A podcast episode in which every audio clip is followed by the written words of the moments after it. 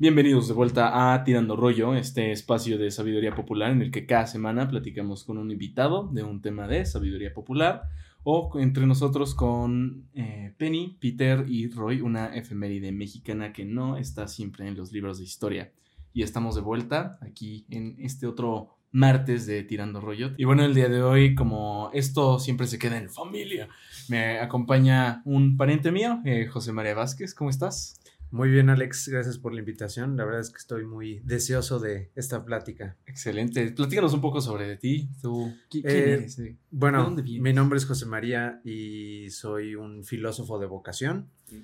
Estudié filosofía, em, pero en general, digo, aunque ahorita trabajo como servidor público porque eso es lo que ahorita me está dando dinero, porque sí es algo real eso de que el filósofo sí batalla con el, con el campo laboral, la verdad. Eh, lamentablemente. Las ideas son muy difíciles de vender. casi, nadie, te las compra. Eh, pero ahorita, digo, justo mi preparación de filósofo creo que me ha ayudado a indagar en temas que son de mi interés y en particular ahorita estoy justo muy clavado con temas antropológicos, temas de historia y muy en particular ahorita estoy investigando mucho sobre los enteógenos o también llamados psicodélicos y su relación con, eh, pues con la religión, que pues es un tema, vaya que álgido. Qué, qué, bueno que nos estás platicando porque es justo el tema del que vamos a hablar el día de hoy, sobre esta parte de los psicodélicos, de la antropología y de su relación con la religión, que creo que es un tema bastante por sí solo denso, cada uno de esos tres, o sea, psicodélicos, religión, antropología, son... Uf, o sea, cada uno pues creo que podría ser una carrera, ¿no? Este, de tres años mínimo. Y eh, pues bueno, no sé ustedes que puedan platicar al respecto de lo que saben del tema. Eh, pues yo definitivamente no me consideraría un experta en psicodélicos, este, pero pues he tomado como, he tenido acercamientos a la antropología y pues la verdad es como justamente muy interesante como la relación que existe como eh, el carácter ritual que tienen como los psicodélicos dentro de las religiones, ¿no? O sea, cómo pasan a ser un elemento bastante importante para, para generar la experiencia completa, ¿no? Entonces, pues justo por eso me parece como muy interesante y creo que en algún punto platicaremos de ello. Igualmente puedo decir que no soy experto en este tema. Creo que eh, es curioso que tú lo mezclas en el sentido de este tipo de sustancias mezclados con las ideas de religión, ¿no? De deidades. Eh, creo que lo poco que he investigado respecto al tema de, No sé si decir la palabra porque no sé si YouTube nos vaya a censurar por esto, a desmonetizar. Creo que en los primeros cinco minutos no podemos decir la palabra... La palabra... Diré la palabra pandecillos para referirme. Este, no soy experto en panecillos, pero lo poco que he investigado de panecillos es que más en, en, el aspecto de los años 60, eh, ese tipo de teorías que salieron e investigaciones sobre los proyectos MK Ultra, sobre, sobre, la, sobre ese tipo de sustancias de panecillos en jóvenes estudiantes, en jóvenes hippies, que eran como conejillos de indias en para probar estas nuevas sustancias y cómo reaccionaban en el cerebro, ¿no? Y cómo podían eh, utilizarse con fines maquiavélicos, casi casi para borrar un cerebro y reconstruir de nuevo una persona. Yo por mi parte puedo hacer la relación entre la antropología y los psicodélicos, pero no agarro, y espero que ahorita nos ayudes en hacer esa conexión con la religión, porque yo no hago la, la relación entre panecillos y religión, pero entre antropología y el uso de estos sí, ¿no? De hecho, creo que era lo que uno de los temas que yo te había dicho, yo, y ya lo habíamos platicado en un episodio anteriormente, sí se sostiene mucho la teoría de que existe el, bueno, el eslabón perdido, ¿no? En la evolución mm. humana y muchas teorías indican que más bien no fue una evolución humana, sino que fue literalmente una, un experimento de prueba y error de que se estaban viendo a ver qué plantas se hacían bien, qué plantas hacían no, qué plantas te mataban, qué plantas no. Y hubo una vez en la que algún este hombre, un, homínido, un homínido ingirió alguno, pudo haber sido peyote, pudo haber sido un hongo, pudo haber y entonces fue, y eso fue lo que empezó a ayudar al desarrollo humano Porque, bueno, yo panecillos no he consumido más que la hierba del, del, diablo. Y de hecho, algo que tú no sabes, porque, bueno, a ti te conozco desde, desde que tengo memoria. Desde pequeños. Y este, creo que tú no sabes, pero la primera vez que este, fumé marihuana fue contigo. Este, o sea, estamos en el techo de tu casa. Y este, y me acuerdo, yo estaba así como, oh, por Dios, tengo que, no, tengo que parecer experto en esto. O sea, yo estaba así todo tranquilo. Y ahora así, ah, creo que no pasa nada. Y luego, así, y empezamos a ver videos de YouTube. Y Pantallas azul, pum. Yo creo que tú sí estabas viendo así videos en YouTube así sobre de, los de, ¿cómo se llaman? Los de Ah, se me acaban de ir al nombre. Videos de Pink Floyd. No, los de un canal que se llama Kurzgesagt, creo. De ah, sí, sí, sí. o super videos así. O de, Son infografías. De infografías y del espacio. Estamos como, eso está muy cabrón, que no es que yo sí estaba nada así como, güey, siento que se me está derritiendo el cerebro. Y este. Entonces, creo que en lo que yo quisiera empezar es como, en ¿qué es la parte en donde la antropología y la religión conocen. A los psicodélicos? Eh, eh, sí es una, definitivamente es un tema como difícil de plantear y, creo que en gran medida eso se debe a que es muy nuevo. O sea, yo realmente me empecé a, que tampoco soy un experto, eso que quede claro, o sea, soy más bien un, ¿cómo decirlo? Como un investigador amateur de este tema, porque digo, mi preparación es de filósofo, en realidad no, no cursé antropología, pero me interesa mucho. Eh, entonces, hace como ya varios años, me empecé a preguntar si no había una especie de relación entre lo que la gente veía cuando consume algún psicodélico eh, y la existencia de, o, bueno, la creencia de que hay un más allá, además de nuestra realidad física.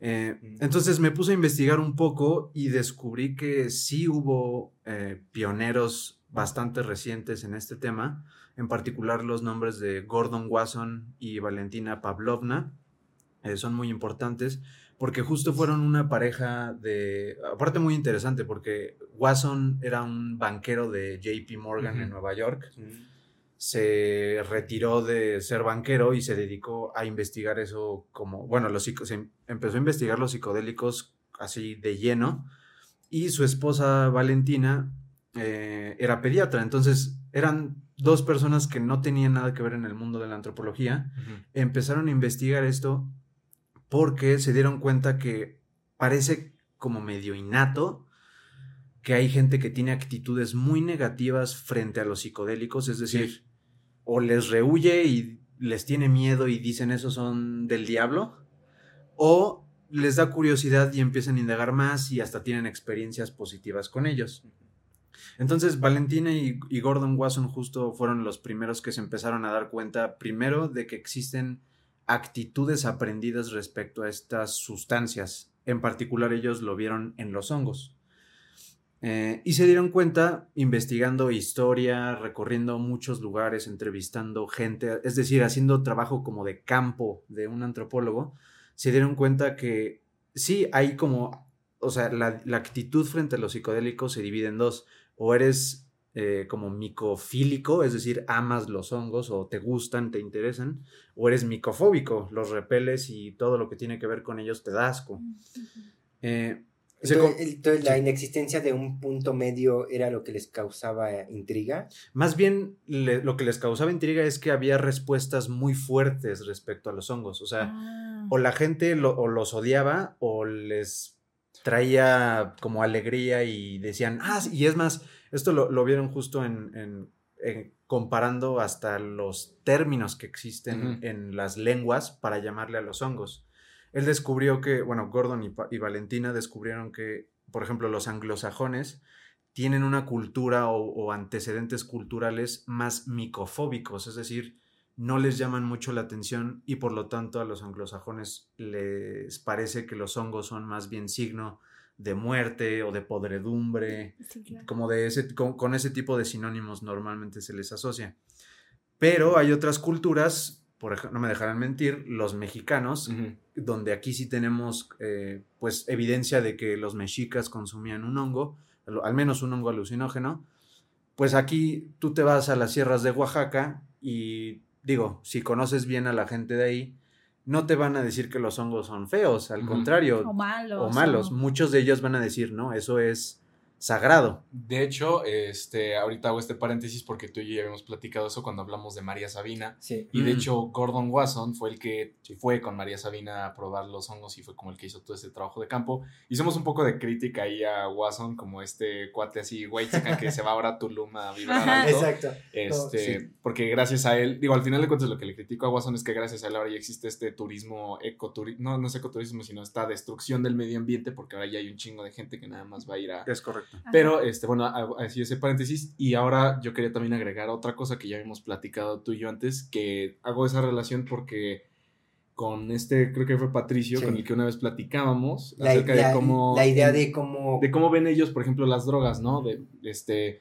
De, de, de, que aquí en México justo, ¿no? Dices, ah, me voy a fumar marihuana, voy a meter peyote para como hacer una especie de introspección y como le ves una, un, justo te pones a ver videos, te pones a ver y si vas a... Por ejemplo, este, lo que dice mi querido compañero Alex, y para que nuestro querido invitado comprenda la referencia, y recordándole a ustedes, los oyentes, estas historias que nos contó nuestro querido amigo Patricio, él estudió cine en Canadá, es cineasta forjado en Canadá, pero mexicano, ha trabajado en ambos países, y nos platicó que allá en Canadá eh, en primer lugar, hay varias zonas de Canadá donde algunas sustancias, sobre todo la marihuana, son totalmente legales.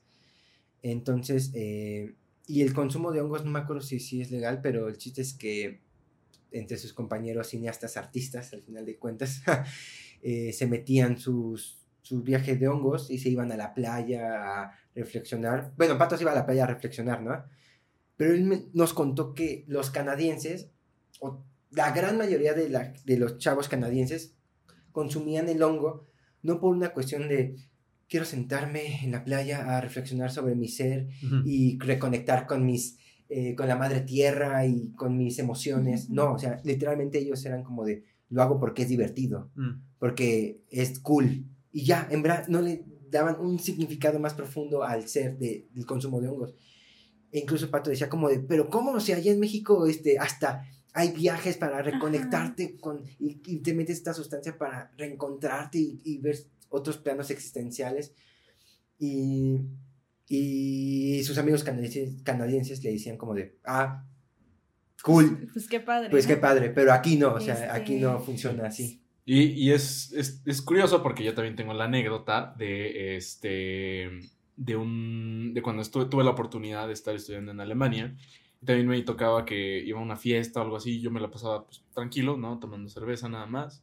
Y al día siguiente era de que, oh, sí, sí, sí, no, pues yo justo igual me metí. Uno decía, me metí MD, MDA. Y el otro decía, no, sí, yo, por ejemplo, conseguí igual un hongo alucinógeno. Y nada más era como para estar así como en el rave acá, todo súper loco. Y era como de, bueno, yo creo que yo no me metería nada de eso para simplemente y creo que esa parte de los anglosajones, porque al final de cuentas son culturas anglosajonas, se han traducido a que hoy en día justo solo se consuman por, así vamos a divertirnos y que nosotros mismos simplemente lo hagamos para decir, ah, pues vamos a, es algo que ya se tiene un poco en la Le da un significado, te devuelve un significado trascendental. Y este, y se traduce mucho en ese, en ese tipo de significados. Entonces creo que apenas estamos empezando a entrar en el sinónimo de qué son estos psicodélicos y vamos a seguir desarrollando los temas después de estos breves recomendaciones que tenemos de parte de nosotros y nuestros invitados. Y de los, eh, ¿cómo se llama? De los comerciales coreanos. Comerciales ah, coreanos.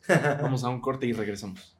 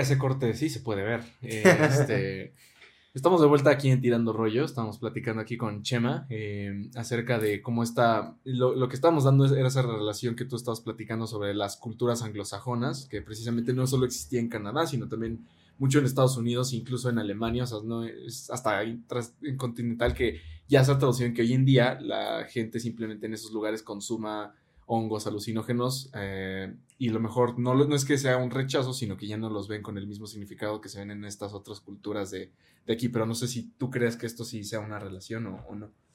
Eh, yo creo que, bueno, en general creo que sí es algo difícil hacer este, esta como polaridad entre los micofílicos y los micofóbicos, eh, como en la juventud o en el mundo de ahorita.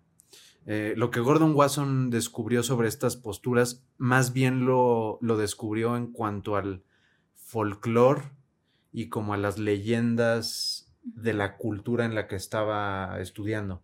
Es decir, por ejemplo, eh, llegó a encontrarse que en la India sí hay una tradición eh, que de hecho está descrita en los Vedas, donde sí se habla de una planta sagrada que se consume y entonces al consumirla se consigue la, inmortalidad. Esta sustancia en los Vedas se le llama soma y era como una especie de planta dios. Eh, pero si te vas a otras culturas, por ejemplo, él, lo, hizo con la anglosajona, descubrió que este folclore como sobre las plantas y los psicodélicos realmente o no existe o justo más bien te trata como de tirar para el otro lado, de tenles miedo porque son como muy peligrosos realmente. Eh, pero algo justo también que, eh, muy interesante que tocaba es el tema de Watson, es que justo Watson sí fue el primer hombre blanco o primer hombre europeo occidental en participar en una velada con María Sabina. Sí, sí, sí. Y bueno, en general en participar en una velada con psicodélicos en México. O sea, sí fue un pionero verdaderamente en estos temas. Y gracias a él es que también el fenómeno hippie se empezó a relacionar también con el consumo de psicodélicos, porque Watson probó los psicodélicos aquí en México con, María Sabina en los 50 más o menos. No fue hasta su publicación en la revista Life que la gente empezó a decir, ah, ok, o sea, existe esto y, y aún así, pues hubo una resistencia también al fenómeno, porque también mucha gente decía, bueno, es que los psicodélicos producen locura entonces, definitivamente esos hippies están locos y pues no hay que relacionarse con nada de lo que hagan. Eh, eh, bueno, complementando un poco, creo que eh, uno de los libros mantras de la juventud hippie de los años 60 fue la de Las Puertas de la Percepción, de mm. Aldous Huxley. no sé si, bueno, según yo, igual fue publicado por los 50 más o menos. Sí, más o menos. Y creo que eso también incentivó mucho el consumo de sustancias alucinógenas porque para los espectadores y para quien no, no conocen el libro de las puertas de la percepción de Huxley, es un libro que Huxley se mete un, unas dosis de LSD, o sea, recién estaba hablándose de esa sustancia y él va escribiendo como el proceso de cómo poco a poco se va sintiendo, cómo poco a poco va evolucionando el, el, efecto de la sustancia dentro de su organismo y va empezando desde, literalmente desde que se va sintiendo que se está aislando como que en su cuarto y de repente que y llega un momento en donde, donde dice que ni siquiera puede, no se siente capaz de leer un reloj. O sea, de que neta, no, no, dice que tiene un reloj enfrente y, y no puede saber qué hora es. Eh, y, y, bueno, el libro va hablando de varias cosas, o sea, pero yo sabía que era como un casi un bibliario de la comunidad hippie de Sí, definitivamente sí lo es. O sea, Huxley e, es muy interesante porque toda esta banda de gente que se interesó en estos temas, justo porque eran de los pocos que se interesaban en los temas, empezaron a reunirse y se carteaban y empezaron a hacerse ellos mismos, o sea, entre ellos preguntas de, oye, ¿no piensas que esto está relacionado con la religión? Y entre ellos empezaron a formar un equipo, que digo, quizá eso lo, lo toquemos un poquito después, pero justo Watson, o sea, por ejemplo, el, el LSD fue descubierto por Albert Hoffman por ahí del 50, no creo si entre el 52 y el 58, algo así. Y la Watson. historia de la bicicleta. Exactamente. Y Watson probó los hongos también en el 58 más o menos. Pero Watson cuando probó con, o sea, cuando estuvo en la ceremonia con María Sabina, dijo, vio cosas, o sea, vio, tuvo, vio patrones geométricos, de repente sentía que el alma como que se le salía del cuerpo, eh, vio como, como un ojo que lo veía, eh, de repente veía animales, reptiles, un montón como de, pues, de alucinaciones, ¿no? Pero lo curioso es que él empezó como a hacerse una gran pregunta que a mi parecer es creo que la pregunta más interesante de, todo este tema, que es, ¿no será que estas experiencias son responsables de la existencia de los dioses? Es decir, ¿qué, tal, ¿qué tal si el hombre primitivo, y por hombre primitivo no nos referimos a Egipto o Mesopotamia, hombre primitivo se refiere a antes de que fueran eh, agricultura. Ah, exacto. Cuando éramos cazadores recolectores, 10 mil años, 20 mil, 30 mil, 40 mil años atrás, posiblemente las los primeros homínidos que se encontraron con algún hongo alucinógeno, pues también estaban tripeando. Ok. sí. Y qué curioso, ¿no? Que incluso la gente de ahorita que es atea o que no tiene ninguna creencia religiosa ni metafísica, muchas veces, o sea, esto tú lo investigas en YouTube y están ahí los resultados. La gente dice, es que me cambió la vida. Sentí que me bañaba con el amor de Dios, sentí que conocía a Dios, sentí que un amor inmenso me abarcaba y que, o sea, en, general son experiencias tan significativas y impactan tanto en el alma que Wasson dijo, ¿no será esto responsable de la religión en general?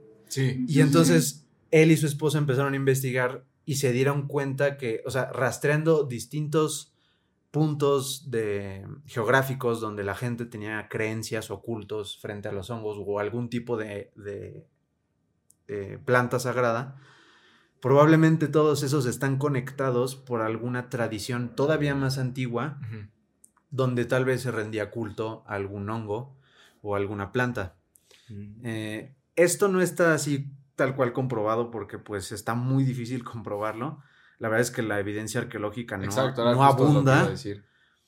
Pero sí hay, o sea... No es una idea muy... Realmente no es una idea... Descabellada. Descabellada. Y todo su cuerpo de investigación, desde los 50 hasta, el, creo que murió en el 80 y algo. Todo su cuerpo de investigación, si tú lo lees, de verdad te convence y dices, pues sí, parece que sí, o sea, parece que eso es a lo que apunta la evidencia. E incluso ya después de su muerte, otro, otras personas siguen investigando lo mismo y sí han descubierto, o sea, han descubierto más cosas que parecen indicar que sí, las primeras religiones tenían mucho que ver con el consumo de alucinógenos. Y creo que no es tan poco sorprendente porque hoy en el presente, en un mundo donde tú dirías no somos religiosos, se hacen comunidades y rituales alrededor de estas sustancias. Y hablando de esta parte de evidencia, de, eh, eh, digo, tan solo uno recuerda ahorita que estabas hablando justo de culturas mexicas, culturas antiguas, se habla, por ejemplo, también de las culturas de las tribus del norte, que literalmente se compartían una pipa de, cosas, o sea, y esas son civilizaciones muy, muy antiguas, ¿no? Y hablaban mucho de que justo esas eran ah, hierbas y cosas que te daba la misma, el mismo Dios, la, misma madre. Entonces, eh, hablando, por ejemplo, rescatando esa parte de María Sevilla y lo que habías dicho al mismo tiempo, eh, al principio, era que ellas, por ejemplo, si vas ahí a Oaxaca, a esas tribus, ellos no les dicen el hongo, le dicen el peyote, le dicen, le dicen por ejemplo, le dicen, le llaman medicina, ¿no? Le llaman la medicina, o le llaman los, no es cierto, niños, niños, María Sabina le decían niños, santos. Los niños santos, por ejemplo. Y, y, es muy curioso porque se ha ido mezclando en el tema de religión, porque justo le dicen niños santos y ahorita mismo lo van incluso mezclando cuando hubo esta, la, la conquista, hubo esta, también esta mezcla de ese tipo de mm, cosas con, este, con la religión católica, ¿no? Al final de cuentas. Y esos existen en diferentes civilizaciones que dices, ok, eh, aparte de que tenían estas deidades, también se consumían estas cosas. Entonces sí hay diferentes tipos de evidencias, de registros de que sí los consumían y de que los relacionaban con, sus deidades, ¿no? O sea, decir esto es de mi religión. Bueno, yo me pongo a pensar como un poco en los mitos fundacionales, o sea, mm, como de las civilizaciones. Y bueno, eh, como digo, no soy experta, pero sí han dicho como que hay muchas similitudes entre los tipos de dioses que hay, ¿no? Porque todos eh, responden como a cierta necesidad humana, pero tienen justamente como esta potencialización y sí te pone a pensar como de, pues tal vez algo ahí intervino que potencializó como esto de decir, ah, o sea, eh, estoy sintiendo la lluvia, ¿no? Pero la estoy sintiendo diferente porque tal vez algo eh, más allá de lo que consumo normalmente está haciendo que lo sienta de diferente forma y se vuelve algo más espiritual, algo más ritual, ¿no? Entonces me pongo a pensar como mucho que en muchas culturas coinciden como los dioses, a pesar de que se llaman diferente, siempre responden como a ciertas cosas. De hecho, eso de las similitudes es un tema muy relevante porque Watson, cuando primero, eh, o sea, como que la primera cultura en la que se concentra, incluso antes de los mexicas y México, se concentra en, la, en los Vedas, eh, que son como las religiones, de la religión más antigua de la tradición aria, o bueno, de, la región de la gente aria. Y se dio cuenta de una similitud justo entre mexicas y, la, religión védica, que es que normalmente cuando se describe cómo nació el hongo o cómo es que nació esa cosa que cuando se consume uno se comunica con, el dios, eh, es, una, es un relato que siempre involucra a la lluvia y, y en muchas ocasiones a un trueno. Entonces, ¿qué digo? Tiene mucho sentido porque al final de cuentas, pues los hongos crecen donde hay humedad. Y no me parece tampoco descabellado que sí, o sea, muy tal vez al principio la gente, no sé, tal vez el primer homínido, las primeras personas que consumieron algún hongo, dijeron, bueno, es que esto que me hizo ver a Dios, pues de dónde sale, ¿no? Y tal vez uno dijo, es que estaba lloviendo. Sí, y, además que hay un trueno. Entonces el Dios está dejando su semilla en la madre tierra y entonces nosotros estamos consumiendo al Hijo de Dios, al Niño Santo, y estamos entrando en comunión con Dios justamente porque lo estamos consumiendo. Entonces, eso también es algo muy interesante si te pones a, analizar las culturas ya más modernas, como por ejemplo Grecia. Eh, Grecia también tenía esta, o bueno, los griegos estaban muy familiarizados con la idea de que los dioses viven en las sustancias, por así decirlo. O sea, este Dionisio, el, dios, griego del vino, no era que los griegos dijeran, ah, sí, yo me comunico con Dionisio porque consumo vino. No, no, no. más bien, digo, esto es sujeto a debate, ¿no? Pero creo que más bien la interpretación correcta es que los griegos decían, yo consumo al Dios, o sea, yo estoy realmente con su, o la sangre de Dios, ¿no? Sí, el cuerpo de el cuerpo, de, Dios. y yo Cristo. Eso, ah. eso, pero por ejemplo, yo sabía que el, el, famoso vino griego no es el vino que se consume hoy en día en el siglo XXI. No, definitivamente. Era, eh, yo sabía que era Coca-Cola. Desde ahí existía Coca-Cola y se robaba el agua de los recursos naturales de, de Oaxaca. De Oaxaca, desde ahí este... Qué triste, estamos en, estamos en buen plan, este Peter, qué pedo. Todo es culpa del capitalismo. Este, eh, que, que la, el famoso vino griego realmente tenía muchas más sustancias y que era mucho más fuerte, era más poderoso, incluso, sí, alucinógeno. Realmente el vino griego de esa época era alucinógeno en son de, de comunicarse con los dioses, supuestamente. Y era todo un acto ritual. De hecho, creo que solamente se llegaba a tomar eh, vino. O sea, había un día específico de que todos se tenían que tomar vino. O sea, un día específico. ¿Y no por, los domingos? Ah, pues. Por ejemplo, es, eso tiene mucha relación con la investigación de Watson porque en su experiencia con María Sabina, en uno de sus momentos como de trip, se preguntó, ¿no será que los misterios de Leusis, o sea, en, los misterios de Leusis se consumía alguna sustancia psicodélica? ¿Qué son los misterios de Leusis? Eh, son una, bueno, fueron una religión, quizá de las religiones más antiguas de Grecia, Pero usualmente tú en los libros de historia no te vas a encontrar información de los misterios de Leusis porque era una religión que era, era patrocinada por el Estado, pero estaba prohibidísimo que dijeras lo que sucedía una vez que te iniciaban en esos rituales. Sí. Y si hablabas, te mataban.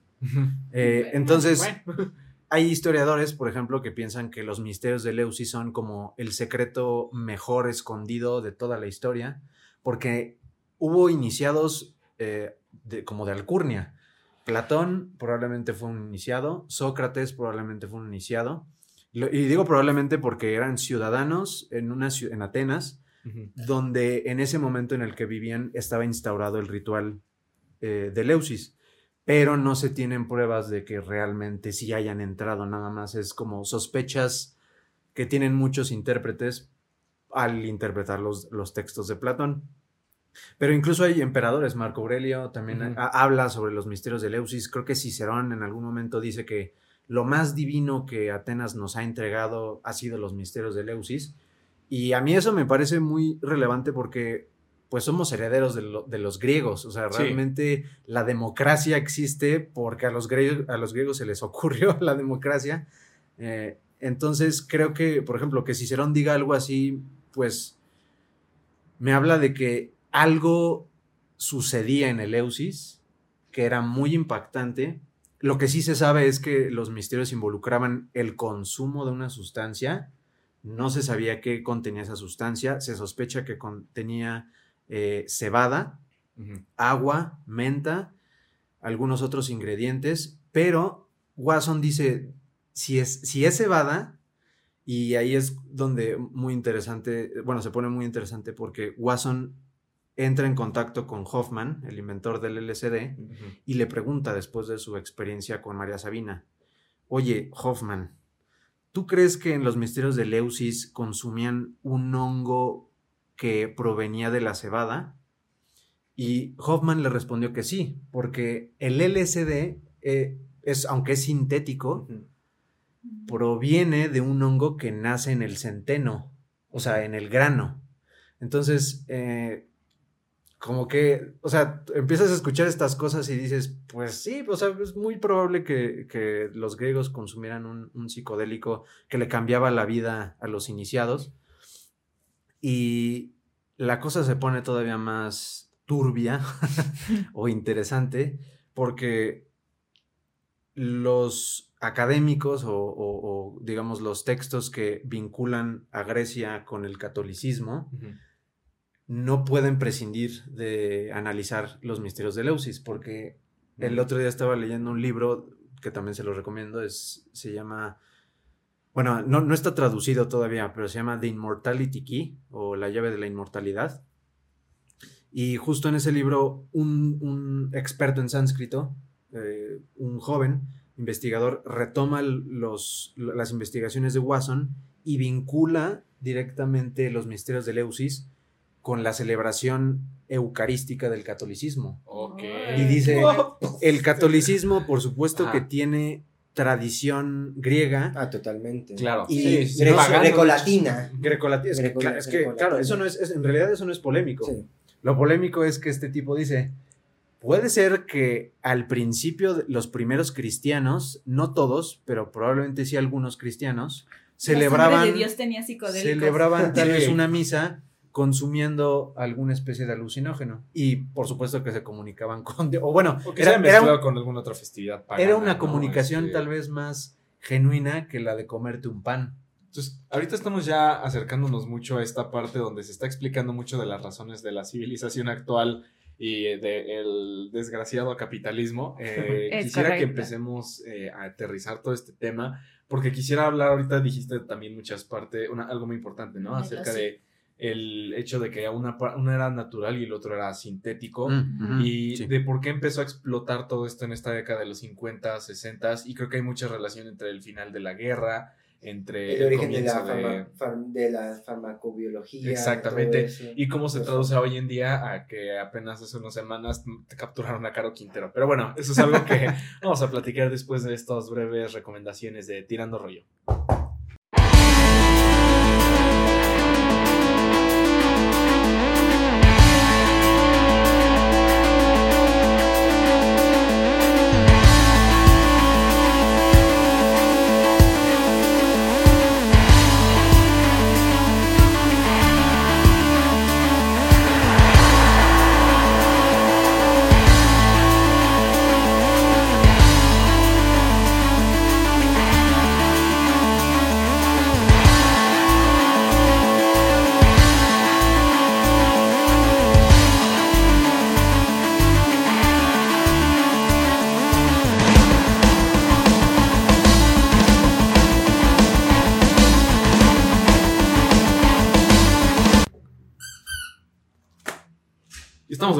Tirando Rollo, este espacio de sabiduría popular, podcast de sabiduría popular, lugar donde platicamos eh, cerca de sabiduría popular y estamos aquí de nuevo con Chema. Estamos platicando acerca de cómo empezamos a ya aterrizarlo en religiones, incluso como el mismo catolicismo, el cristianismo en sí.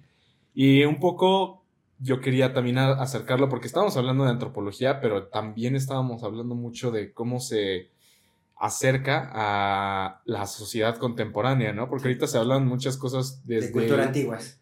Desde cultura antiguas y de la parte en la que creo que tú dijiste una parte acerca de esta fobia o esta filia hacia estos lugares que dan lugar a que hoy en día se hagan cosas como prohibiciones así extremadamente radicales de este tipo de sustancias, tanto naturales como artificiales Sintéticas, más. Sintéticas, exacto. Y que hubo un boom de este tipo de cosas sintéticas que empezó por un momento a ser incluso hasta, pues, hasta, mm, por así decirlo, eh, ah, ¿cómo decirlo? Ah, eh, fomentado por los mismos gobiernos poderosos, ¿no? Y, por ejemplo, tú lo dijiste al principio, cosas como el MK Ultra, este, de que se hablaba mucho de que en, el principios del siglo pasado se recetaba cocaína para este, dar muchas cosas. Hasta para el este, dolor de cabeza se recetaba. Se hablaba mucho acerca del uso de metanfetaminas durante la Segunda Guerra Mundial, por este, ejemplo. También este, la, el boom de la heroína en los ochentas. El boom de la heroína en los este ochentas, el boom del LSD, de la marihuana, de todo.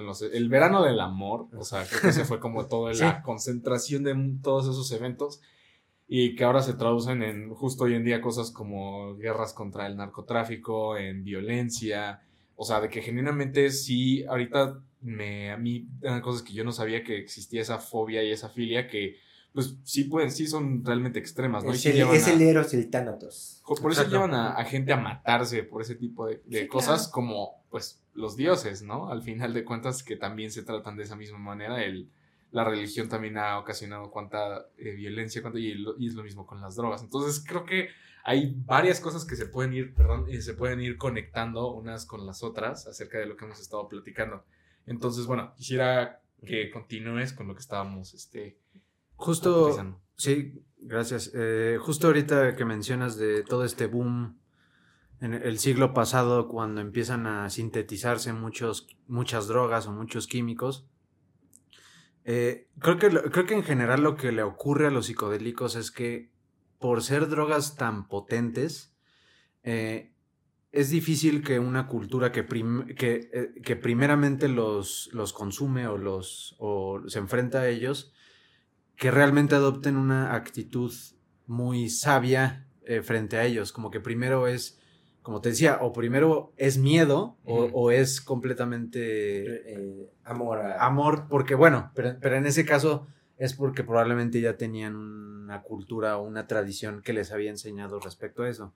Pero en el caso del mundo moderno, pues donde la gente en general no está en contacto con sus tradiciones, no está en contacto con sus religiones pasadas, no está en contacto con cultura en general, eh, creo que lo que ocurre más bien es que la gente se sorprende y no sabe luego dónde catalogar estas sustancias. Entonces, eso creo en gran medida sí le pasó al gobierno de Estados Unidos, por ejemplo, donde todavía en muchos estados psicodélicos como el LSD o los hongos alucinógenos están catalogados en el mismo saco que la cocaína, que las metanfetaminas, que la heroína, y aún así o bueno, más bien a pesar de que se sabe que los psicodélicos químicamente sí son muy distintos y no producen el mismo efecto en el cuerpo de los consumidores. De hecho, o sea, esto, esto no, no quiero que suene apología de, consumo, ni mucho menos, porque pues eh, creo que eso ya es una decisión de cada quien.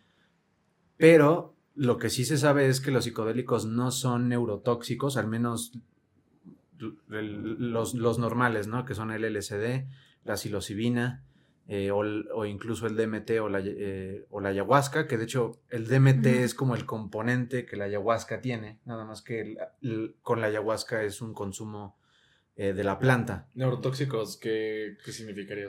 Neurotóxico es que si tú lo consumes, eventualmente te va a afectar en tus capacidades mentales y te va a dañar, básicamente. Entonces, un químico como el LSD no es neurotóxico y de hecho al contrario, es es medio imposible que te vuelvas adicto a él porque genera resistencia en el cuerpo. Entonces, si tú consumes un, lunes eh, una dosis de, no sé, 100 microgramos, por ponerte un ejemplo, y al segundo día consumes la misma cantidad, no te va a producir el mismo efecto. Necesitas un periodo de varios días para que tu cuerpo desaloje el químico y entonces ya volver a sentir el efecto. Y en general, eh, el consumo de psicodélicos es tan potente en la gente que los consume que la gran mayoría no dice después de consumirlos, quiero meterme otro. Sí, o sea, justo es un, eh, son sustancias tan potentes que o, o volvemos a lo mismo, o inspiran respeto o inspiran miedo. ¿no? Que, no creo que, no sé ustedes, perdón, que ahorita, que, que, ustedes qué opinen, que es lo mismo que sucede con las drogas que con la religión que algunas te las dan hasta cierto punto de que te vuelves justo adicto hoy en día, ¿no? Que hablamos de estas partes sintéticas, como puede ser la heroína, la... Que no quiere decir que uno no se pueda volver adicto a los psicodélicos, pero químicamente el efecto sí es distinto, al de la cocaína o pero, algo así. al final de cuentas, como se...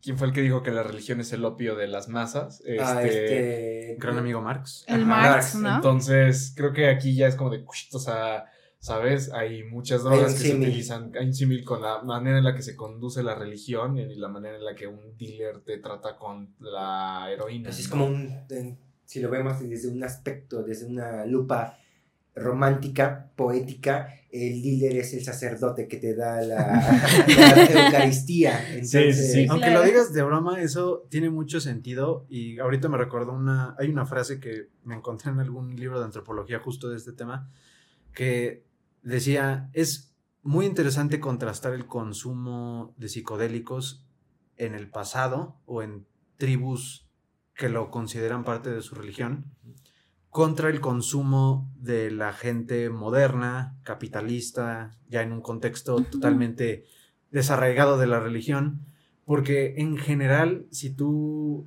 a los, se le llama psiconauta al consumidor regular de psicodélicos, ¿no? El, psiconauta normalmente, eh, uno muy famoso, por ejemplo, es Terence McKenna, no sé si han oído hablar de él, pero no. este era un botánico que eh, pues, se grababa haciendo como, eh, fue como medio pionero en cuanto al podcast, la verdad es que sí, era un tipo bastante interesante, pero él, él era un psiconauta y aunque no todo el mundo se parecía a él, eh, creo que lo contrastante aquí es que el consumo del hombre prehistórico era totalmente para conocerse a sí mismo y a la tribu con la que consumía el mismo sacramento.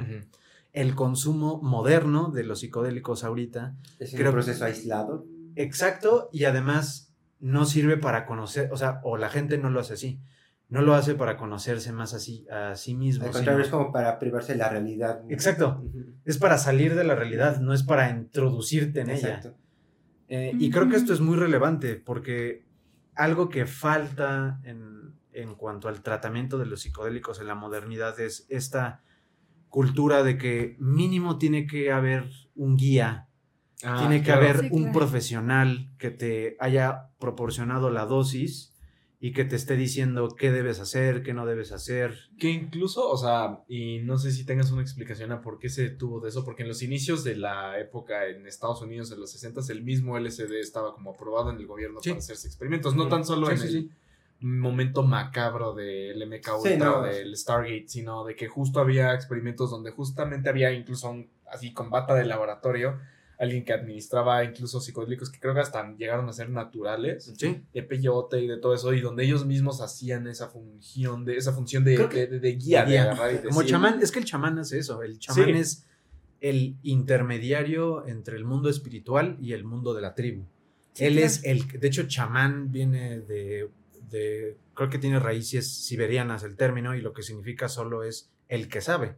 Entonces, el que sabe, pues es el que te va a guiar y te va a decir eh, cómo hay que consumir la, planta o el psicodélico que sea, y, entonces, o sea, digo, porque a mí me interesa mucho todo este tema de cómo a lo mejor ahorita lo podemos eh, aterrizar más a fondo de cómo se traduce esto en toda una serie de violencia y que dijeran, nos estamos haciendo un progreso. Justo lo que iba a decir. De la, de la Guerra Fría se, estaba teniendo un progreso de que justo había, los chamanes ya empezaron a usar batas de laboratorio. Es que yo creo que eh, eso, el tema de las drogas y de lo que estábamos hablando de, de que pasó de ser un proceso ritual para para conocerse entre tribus y eh, intrapersonalmente.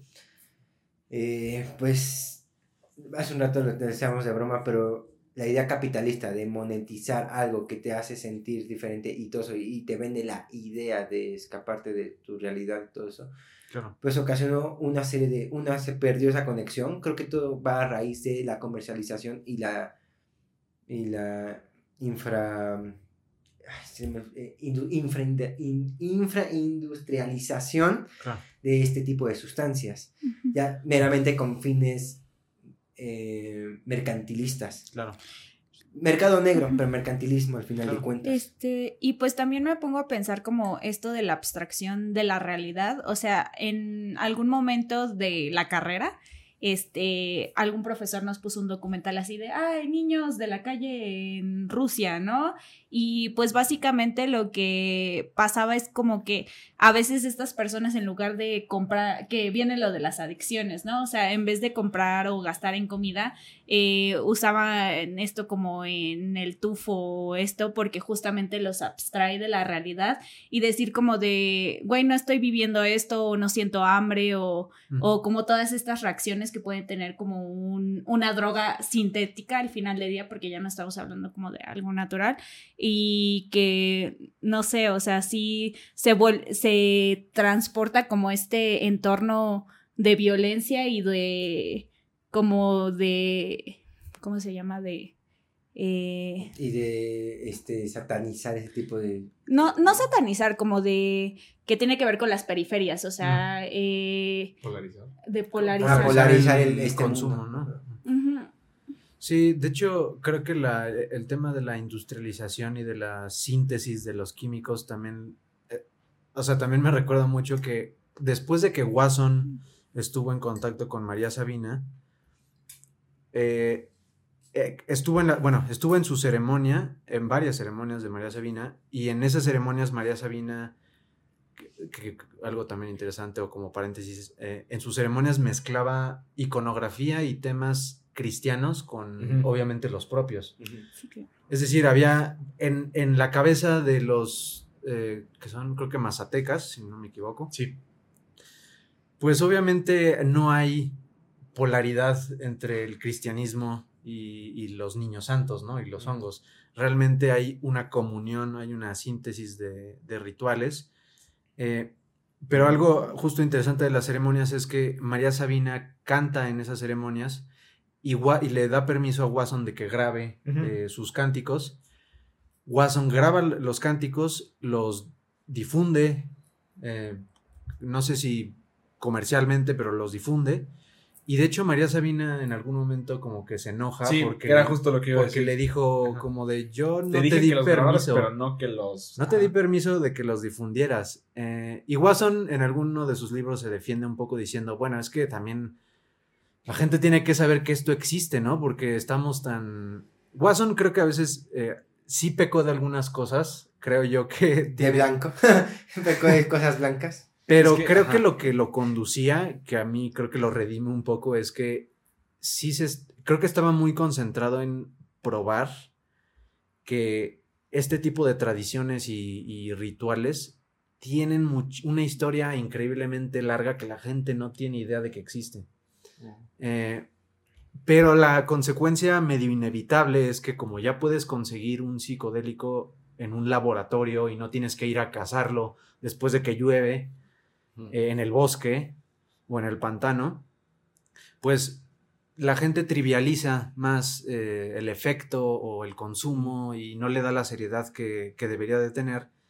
Y cosa curiosa, eh, María Sabina después de que se vuelve famosa y casi casi después de que el FBI va y le toca en su puerta, porque eso sí sucedió, eh, más allá de eso, María Sabina dijo, bueno, pues yo siento que los niños santos sí han perdido su poder. O sea, ella decía, creo que el psicodélico que yo estaba, o sea, al que estaba acostumbrada antes, eh, después de que sucedió todo esto, han perdido su poder porque mucha gente los consume y no les pasa nada. O sea, realmente lo toman como si fuera a juego, o como si fuera nada más una cosa ahí que te hace alucinar. Eh, pero no sé, o sea, justo creo que sí sucede mucho eso que mencionan, que el fácil acceso a, a estas sustancias, el hecho de que no se practique en un ritual o en un contexto controlado o con profesionales, hace que la gente no le dé la seriedad y la importancia que debería de tener. Que de hecho, bueno, uh, el, breve paréntesis para los espectadores es que el, la, la, temática de las efemérides empezó gracias a María Sabina. Es correcto. De hecho, el episodio perdido de este podcast es, trata sobre María Sabina, luego va Juan López Moctezuma, luego Hilda Kruger, pero el de María Sabina ya es un episodio que no... Fue un piloto, que no salió para efemérides y de hecho, bueno, porque después hablamos también de personajes y eventos históricos mexicanos y habíamos hablado de de María Sabina. Y justo era lo que yo estaba a punto de decirte, ¿no? O sea, de que justo se había grabado, no se, se difundió sin, sin el consentimiento de María. Y ella misma terminó como muy triste acerca de que fue lo que sucedió. De una decepción porque al final de cuentas creo que lo que, porque lo habíamos platicado nada más entre Peter y yo, y este Roy, que está... Penny todavía no existía. Penny todavía no nacía en ese Ella momento. Y yo. Era un este, feto. Intra, intra, este, in vitro, este, en un laboratorio. Estaba guardada en un laboratorio que está por allá. Bilbo, Bilbo, mi perro lo cuidaba. Este, y bueno, el, el, punto era que este, justo yo hablaba mucho de, esa, de ese odio, entre comillas, hacia Watson, porque yo, yo lo veo de que gracias a él existe este ecocidio que existe hoy en día acerca de estos alucinógenos donde ya no se están utilizando para el crecimiento personal o incluso el crecimiento colectivo. para satisfacer un mercado de yo te, Yo te voy a contradecir un poco en ese punto porque creo que Ahorita nos digo, hay que, hay que darle, hay que darle guerra, guerra familiar. Mira, es que. Aquí no hay terreno. Es que yo empecé, yo empecé a pensar eso. Yo empecé a pensar eso eh, con lo que leía y investigaba. Y hasta cierto punto sí es verdad, pero creo que más bien Watson, su, su participación más bien es el detonador de. Sí, sí, sí. sí. Eh, hay individuos, sobre todo si buscan a Timothy Larry, creo que se pronuncia así, Larry, Timothy Larry, eh, que fue justo un psicólogo de Harvard, creo, o, al menos estaba en una universidad muy prestigiosa. Eh, fue un psicólogo que también se fue a pero él se fue a Veracruz, consumió psicodélicos y empezó a hacer, el tipo creo que hasta hizo casi una religión. Lo estuvo persiguiendo el FBI por, durante años, anduvo prófugo, eh, se juntó con otro tipo de, de, gente que ahorita ya también es medio famosa, porque son medio gurús. ¿Sectarios? Medio sectarios. un poco, un poco, un poco, no, no querría decir que sí tienen una secta, pero... Pero se comportan. Se prestan para eso, para ese tipo de comportamientos. Y en uno de los libros que escribe Watson, eh, muy curioso en la introducción, dice, es que a mí lo que me interesa es la rigurosidad académica de este tema. Yo lo que quiero es saber dónde está la evidencia arqueológica, dónde están las, las referencias de los textos y de las mitologías que hacen referencia a los psicodélicos pero dice, yo me quiero separar de estos caracteres que hasta pretenden de repente que con los psicodélicos se pueden hacer como, se pueden conseguir como poderes psíquicos, por así decirlo. Eh, y de hecho me recuerda mucho justo a este investigador eh, mexicano, Jacobo Greenberg. Greenberg, ah, claro. Esto es todo un caso. Sí. Todo un caso. Desapareció en la Matrix. Todo un caso que sí está, por supuesto que está rarísimo. O sea, sí, yo también, o sea, no, les voy a decir aquí que yo sé dónde está Greenberg, ni, ni, mucho menos. El Jimmy Hoffa de. Pero creo que, creo que también este tipo de personajes que ya empezaban a salir. digo, ya esto es una mera cuestión de opinión, pero creo que Greenberg ya se estaba saliendo un poco de lo académico y lo meramente evidencial y ya estaba explorando en, algo demasiado emocional quizá en algo, sí pues bueno, es más que emocional, bueno, algo sensitivo quizá. Greenberg también hay que pensar en cómo estábamos en el tema muy mediático. Por ejemplo, el contexto de Greenberg es que fue un investigador de la UNAM de alto, que prestigio, se, de alto prestigio que se metió como a investigar como podemos platicar de Greenberg después de este breve corte porque aquí es momento de ir a corte y, claro. y es un tema que, que nos puedes explicar mucho después de este Breve corte. Coreano, norcoreano comercial. ¿Norcoreano o surcoreano? Nunca lo sabremos.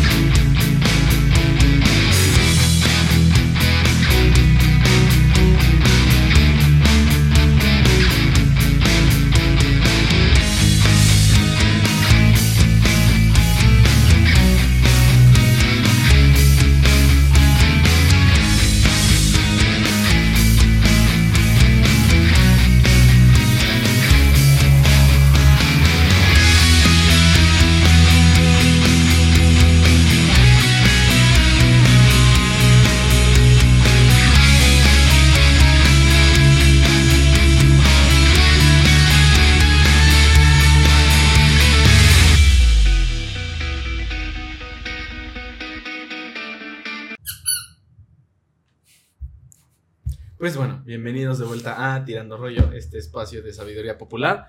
Estábamos ya retomando el tema con eh, nuestro querido Chema José María Peter Peter guion bajo Dharma y Penny Penélope Pennywise Anti Penélope penitencia. Eh, y entonces bueno este continuando con el tema por favor perdón los amigos interrumpidos tú nos ibas a explicar o platicar acerca de de jeans como cómo era el apellido eh, suena como Grinder, pero no es Grinder. Grinder.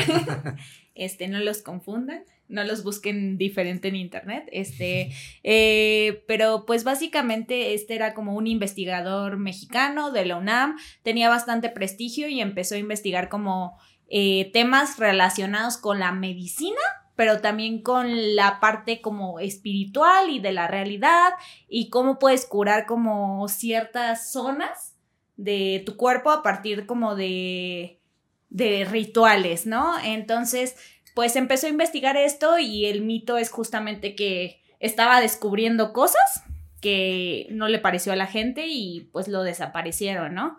Y hasta la fecha no se sabe dónde está Greenberg. Es curioso que eh, se desaparecen este tipo de personas. Antes de, se, desapareció eh, bajo unas eh, circunstancias de culto. De culto. sí, pero, pues, ahorita mencionábamos, queridos espectadores, eh, detrás del aire, este, antes de regresar a este tercer segmento del capítulo, cuarto, el cuarto, antes de regresar a este cuarto segmento, le comentaba a nuestro invitado si conocía a Carlos Castañeda, otro gran investigador de la UNAM, eh, él no era antropólogo, creo que era de la Facultad de Filosofía y Letras, exactamente no recuerdo qué estudiaba o qué estudió. El chiste es que él hizo toda una investigación en un libro que se llama Las enseñanzas de Don Juan eh, y habla igual de los psicotrópicos, habla de las drogas, habla de este mundo de la ayahuasca. Él, se enfoca más en la ayahuasca, específicamente él se enfoca más en la ayahuasca y en el ritual que, que amerita esto. Eh, e igual, desapareció. Yo comentaba detrás del aire que, que Jacobo Greenberg, su desaparición quizá fue más sonada y rembombante por el hecho de que era un hombre que se juntaba en las esferas altas, altas de poder de poder elitistas, de mediáticas. O sea, básicamente era amigo de Graue en estos tiempos. Prácticamente. Graue, no creo. ¿Quién sabe dónde estaba Graue en esos momentos? No, pero sería el equivalente, sería el equivalente. Y Castañeda, en, este, pues era un estudiante más de la UNAM que estaba haciendo su investigación. Entonces, eh, comentaba igual que Octavio Paz, eh, hace el prólogo del libro que cuando, cuando Octavio Paz conoció a Castañeda, eh, dice que se citaron en un café y que cuando Castañeda le empezó a platicar todo, toda su investigación, que Octavio Paz en verdad eh, decía, yo no sé si todo lo que me dice es falso, porque dice que Castañeda como que, como que exageraba un poco lo que le estaba contando. Pero decía, pero fuera o no, creo que es el mejor escritor que he escuchado de, de este tema respecto a drogas y temas de ayahuasca. Entonces, creo que... Panecillos. De panecillos. Ya, ya pasaron cinco minutos. pero pudimos haber dicho panecillos como un buen gag en todo el episodio. pero en fin, este... Entonces, desaparecieron estas personas, estos, no sé si llamarlos antropólogos, no sé, la verdad, no sé si cabrían bien en esa definición y ya que tenemos todo este brebaje del siglo XX y estas personas que desaparecieron, ¿cómo podrías, querido Chema, decir que empezamos el siglo XXI respecto a estas ideas? Pues eh, creo que, híjole, la, la, respuesta rápida es que el siglo XXI está envuelto en un caos. O sea, yo sí no veo una narrativa o un hilo conductor muy homogéneo, más bien veo demasiadas narrativas, veo mucho contenido, muchas historias, mucha gente con creencias muy distintas. O sea, creo que el siglo XXI es un cóctel increíblemente grande que no se ha terminado, exacto. Em, pero creo que también algo interesante, justo ahorita que hablabas como de, no, no, no sabemos si muchos de estos antropólogos exageraban algunos relatos, algunas experiencias que tenían. Y creo que eso se conecta mucho con el hecho de que como seres humanos siempre estamos preocupados por saber si existe un más allá. O si lo único que existe es la realidad material y todos somos robots químicos o, bueno, robots bioquímicos que convivimos los unos con los otros, quién sabe. Eh, pero, pero creo que si, si uno se pone a investigar también respecto a las leyendas o folclore eh, que originan muchas de estas sustancias, por lo general los inicios de o, los mitos fundacionales, que creo que es un término muy, muy importante en esta discusión, eh, luego los mitos fundacionales son bastante, no sé si la palabra es terrorífico o como increíble o sublime, porque, por ejemplo, en el caso de la ayahuasca, que es algo que quizá Castañeda como que estaba más familiarizado con, eh, eh, al contrario de los hongos, que es lo que Watson como que estudia más. Porque sí, eso, Watson estudia nada más como el culto a los hongos. no, se, va tanto. De repente sí dice, ah, bueno, y el oliluiqui, no, no, no, perdón mi pronunciación, pero esa es otra planta que también los mexicas consumían. Eh, también era, es psicodélica, pero Watson no le da el mismo tratamiento porque creo, bueno, al menos él piensa que no existe como una tradición tan larga como con los hongos, porque los hongos son más fáciles de reproducir que hay muchas de estas plantas. Pero algo interesante de la ayahuasca es que eh, en algún momento cuando antropólogos van a las culturas y las tribus del Amazonas, y le preguntan luego a los chamanes o a los líderes que gestionan estas ceremonias y les preguntan cómo surgió la sustancia, ¿no? O sea, ¿quién te dijo y quién te enseñó a, consumir esto y a prepararlo? Porque la ayahuasca requiere de una preparación muy específica de combinación de plantas o una temperatura muy, muy, muy particular. Y la respuesta de muchos de estos chamanes es, ah, es que los animales nos dijeron que mezcláramos las plantas de esa manera. O de repente es como, ah, la naturaleza nos dijo, así como, realmente así es como se prepara eh, el, compuesto. Así está la receta. Y algo, y eso, y eso me, me, parece muy increíble porque Hoffman, el descubridor del LSD, cuando habla de cómo sacó el LSD y cómo lo sintetizó, justo menciona que es un, se requiere de un conocimiento de química muy particular y aunque no es así lo más difícil del mundo, sí necesitas conocimiento muy particular de un montón de variables. Eh, y creo que esto es algo sorprendente porque, o bueno, creo que, creo que hay dos opciones. Número uno es o estas personas y estos chamanes con tradiciones ancestrales están diciendo la verdad y en sus viajes de repente las plantas les hablan y tal vez sí les dicen cosas que son que resultan ser verdad. Sí. O simplemente estamos subestimando el conocimiento herbolario que tenían muchas culturas ancestrales, que creo que podría también ser una posibilidad porque cuando volteamos a ver al pasado, pensamos, ah, es gente que no sabía, es gente que no conocía, y, realmente no sabemos cómo era vivir en esos momentos o cómo es vivir en esas circunstancias físicas. Iba a ser muy difícil saberlo. Y uno no sabe, ¿no? O sea, cómo ocurren los accidentes, cómo, cómo se descubren eh, el consumo de algunas de estas sustancias. Y creo que en general eso es lo que, lo que sucede luego con el mundo moderno, que subestimamos el conocimiento que tenían nuestros antepasados y pensamos que eran tontos que nada más sabían sembrar y... Sí, echar cosas en la tierra y luego comérselas, ¿no? Que justamente... creo que no es así. Justamente me pone como a pensar, recientemente hubo una noticia como de que había un médico, me parece que por Yucatán, eh, que lo mató un grupo religioso, o sea, por todos estos conocimientos herbolarios que tenía y pues me pone un poco a cuestionarme justamente, o sea, hay una relación en algún punto de la historia con estos conocimientos herbolarios, con esta relación con la naturaleza y pensándolo como dentro de la religión moderna, a veces esos términos chocan, ¿no? O sea, Y me parece como muy curioso que, que exista, ¿no? Como esta rivalidad de decir, no, pues es que los términos, bueno, el conocimiento herbolario o de la tierra o como toda esta parte, ¿por qué tiene que chocar como con la religión que aparentemente tiene como una relación y un vínculo directo, ¿no?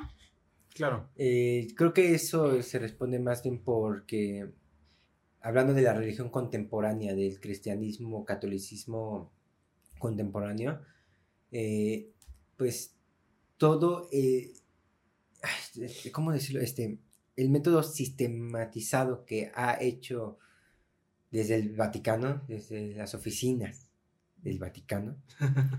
los headquarters. Son los headquarters. Porque son oficinas del Vaticano. pues eh, se han hecho más que seguir una serie de rituales de, tribu y de religión y todo eso, han hecho realmente un código de, normas, de reglas oficinistas, prácticamente burocráticas. Sí, claro. eso, eso, es donde ya lo hicieron muy sistematizado, es religión incorporated, ¿no? Sí, religión incorporated. Este, justo, justo ahorita fuera del aire, eh, fuera del aire, ¿eh? fuera del aire te comentaba de que hay una tribu en África, no recuerdo ahorita en qué, en qué sección, pero donde hubo cristianos, hubo mucha influencia cristiana y esta tribu es cristiana, o sea, practican su, Eucaristía, pero lo hacen con un sacramento psicodélico o enteógeno, como también le, llaman estos autores. Y algo que me parece muy curioso o medio cómico es que esta tribu en África dice, es que a, mí el, o sea, el, pan para mí no es la, el cuerpo de Dios, para mí el genuino cuerpo de Dios es lo que yo, lo que yo sé que me propicia ver a Dios. Pues es que, claro. por ejemplo, uno de los más recientes autores justo habla de cómo el cristianismo quizá ahorita ya lo que hace es como suministrar un placebo. Quizá lo que, lo que en, originalmente realmente sí era un, sacramento divino, sí propiciaba visiones divinas y, religiosas. Entonces, creo que esta parte que mencionas de cómo ha habido una especie de sistematización y como producción, eh, no sé, ¿cómo decirlo? Como una especie de burocracia, inmiscuida en, en, los rituales religiosos, ha hecho que también se pierda el sentido original por el cual surgieron este tipo de sacramentos. Eh, y Aldous Huxley justo habla un poco de eso porque dice que cuando él consumió el, eh, creo que fue el, LCD como mencionabas, eh, él también tuvo como este, esta misma visión que Gordon y dijo, bueno, eh, los psicodélicos definitivamente son muy importantes para el futuro de la religión, porque ¿qué impide que ahorita ya, y creo que ya lo estamos viviendo, mucha gente ya consume psicodélicos y empieza, empieza a hacer sus interpretaciones respecto a lo que está viviendo con el psicodélico a merced o al margen ya del cuerpo religioso cristiano. Es decir, ya como que la gente interpreta su realidad mediante sus experiencias empíricas. Exacto, o sea, que es parte de lo que siempre ha sucedido, ¿no? Y es claro. en donde hay varios testimonios de gente que dice, ok, vi a Dios, vi a Cristo, vi a Vishnu, vi a La, vi a... o sea, realmente siempre lo ha existido, pero creo que como lo estás mencionando ahorita, siempre se ha, se, ha, se ha hecho y es un poco peligroso, ¿no? Porque muchas veces ahorita hoy en día ya se puede hacer como, se puede utilizar a favor, como se utiliza... ¿Como un arma? Cualquier cosa. No, bueno, como un arma, no, porque sería como para destruir, sino como una herramienta de manipulación para muchas personas, ¿no? Eh, o sea, sí, claro, porque por supuesto. Vamos, toda esta, eh, toda esta plática es un arma de doble filo, ¿no? Porque se habla mucho de cosas muy bonitas y todo, pero también se habla y dice, pero pues, ah, cómo se han utilizado también para manipular a gente. Y no, hemos hablado del lado oscuro de, creo que, las muertes y todo lo, la sangre que hay detrás. Que es lo que yo siempre quiero regresar y decir, ok, estamos diciendo y como que, ay, qué padre está todo esto, pero siempre es como que agarrar y decir, ok, pero también cuánta gente se ha muerto gracias a esto, qué tanto, a, cuánta sangre se ha derramado gracias a este tipo de cosas porque sí existe esa manera muy binaria, retomando lo que habíamos platicado con Astrid, de querer ver las cosas, ¿no? De querer contrastarlo y decir, o es bueno o es malo, y decir, es una herramienta, no es un arma, pero es una herramienta que muchas personas han utilizado de diferentes maneras, ¿no? Y a lo mejor no siempre es, por ejemplo, con, con psicodélicos, ¿no? Puede ser simplemente con algo tan, tan banal como puede ser la Coca-Cola, o puede ser este, algo como el, eh, ahorita antes, desde que llegamos estamos hablando del TikTok, ¿no? Este, puedes pasar, este, son videos de 15 segundos, pero te la puedes, de la nada dices, ya pasaron aquí cuatro horas y ya se me descargó en mi cerebro no sé cuánta información acerca de quién sabe cuántos productos y yo ya le di mi información a el ya sagrado algoritmo sobre mí mismo. Entonces, realmente, pues, es una herramienta, los psicodélicos, que se han utilizado durante mucho tiempo y que se seguirán utilizando, ¿no? Es algo que quiero agarrar y retomar para beneficio de unos y... A mí me gustaría decir brevemente que eh, cuando se hace la, síntesis del LSD, de, este, de esta sustancia, eh, una de las cosas más interesantes del LSD es que hubo, unas investigaciones que no recuerdo, ay, una de las tantas universidades prestigiosas que hay en Estados Unidos. Probablemente sea Johns Hopkins, ¿no? ¿No será eso? Seguramente. Es que Una farmacéutica. Malvada. Este, pero el chiste es que eh, hicieron varias, una prueba muy interesante. Le dieron a varios individuos diferentes sustancias. A uno les dieron marihuana, a otros les dieron, este, no, no creo que clasificar bien la lista exactamente, porque la verdad es que no recuerdo exactamente la lista, pero la importante es a la gente que le daban sustancias de LSD. A, todas estas personas que les dieron sustancias, les hicieron ver una imagen de una máscara que giraba, va girando en una plataforma, va girando, va girando, y la máscara está diseñada de tal forma que no que es muy difícil ver, al menos que la tengas muy de frente o sujetarla, está muy difícil ver cuál es la parte de frontal y cuál es la ¿En qué dirección va, ¿no? En qué dirección va, exactamente. O sea, entonces, toda la gente que, resumiendo mucho, solo la gente que consumió LSD logró distinguir perfectamente de qué lado estaba la máscara, si estaba en el lado frontal o en el lado trasero de la máscara cosa que los, las otras personas que consumían otros sí, y, y, existe un give, ¿no? O sea, realmente se lo mandas a cualquiera de tus contactos y todos se quedan, no, no, va a la izquierda. Sí, exactamente, y es como de, y es como de, pues realmente, ¿qué hace esta sustancia que te hace, que te modifica, te hace ver la realidad de un modo tan diferente que puedes distinguir una máscara si está al revés o si está de la... Una ilusión óptica. no, exactamente, tú logras dividir esa ilusión óptica. Pero pues sí, eh, seguiremos como hablando como de esto, o sea, creo que ya estamos llegando como a un punto bastante actual y pues seguiremos hablando como de esto después de estos cortes coreanos, surcoreanos, norcoreanos, nunca sabremos.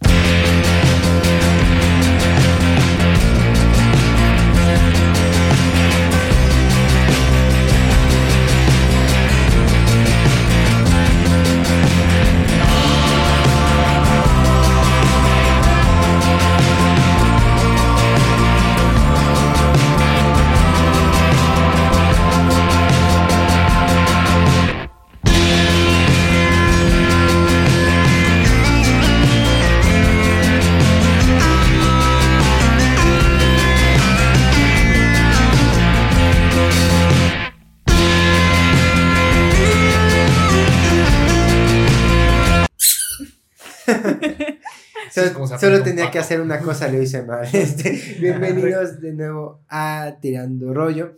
Después de este breve lapso de eh, recomendaciones, pues regresamos con este gran e interesante tema que ya está llegando a su arco final. Eh, vamos a dar ya las, las conclusiones prácticamente y pues vamos a a cerrar bien con broche de oro este programa, lo sé. Este, ¿Qué más podemos decir de, lo que estábamos hablando? Bueno, quizá como idea para concluir, eh, creo que a mí lo que me gustaría decir es que estamos viviendo como cultura una especie de redescubrimiento, renacimiento de estas sustancias, eh, precisamente por las políticas que muchos países han adoptado respecto a las drogas o su combate local con las drogas, pues muchos psicodélicos han pasado desapercibidos, no solamente en cuanto a su historia, sino también en cuanto a sus efectos positivos en la psicología. Y creo que lo que necesitamos ahora más que nunca es mucha educación, creo que necesitamos mucha información.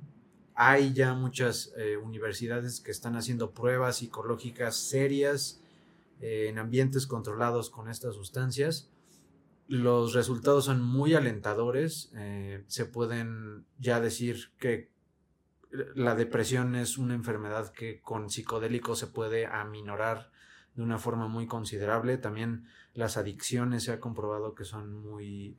Se pueden combatir con el consumo de psicodélicos.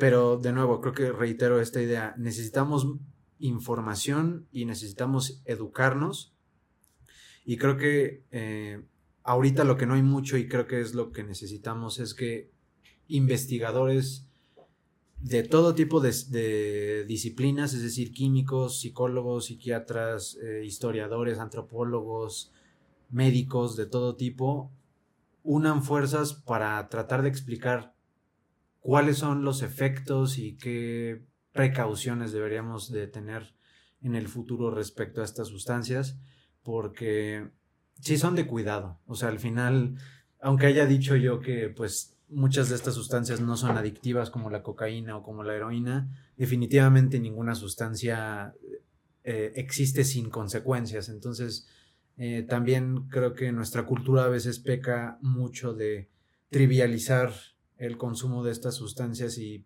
piensa erróneamente que solamente deberían de servir para fines recreativos y creo que eso sí es un error. Digo, ya si personalmente uno piensa eso está bien, eh, pero creo que por lo mientras hay que tener mucho cuidado porque sí es un tema delicado y de hecho, digo, ya nada más para cerrar mi idea, recuerdo ahorita que eh, justo leyendo uno de los textos de Watson, habla de cómo en México eh, y en, con los mexicas, en el mundo prehispánico, estas sustancias normalmente, o más bien el consumo de las sustancias enteogénicas o psicodélicas, como los hongos sagrados, normalmente la gente no los habla con extraños. Es decir, claro. no es como que vayas en la calle y la gente te ande preguntando sobre tus viajes y sobre tus experiencias con psicodélicos, porque justo son sustancias tan poderosas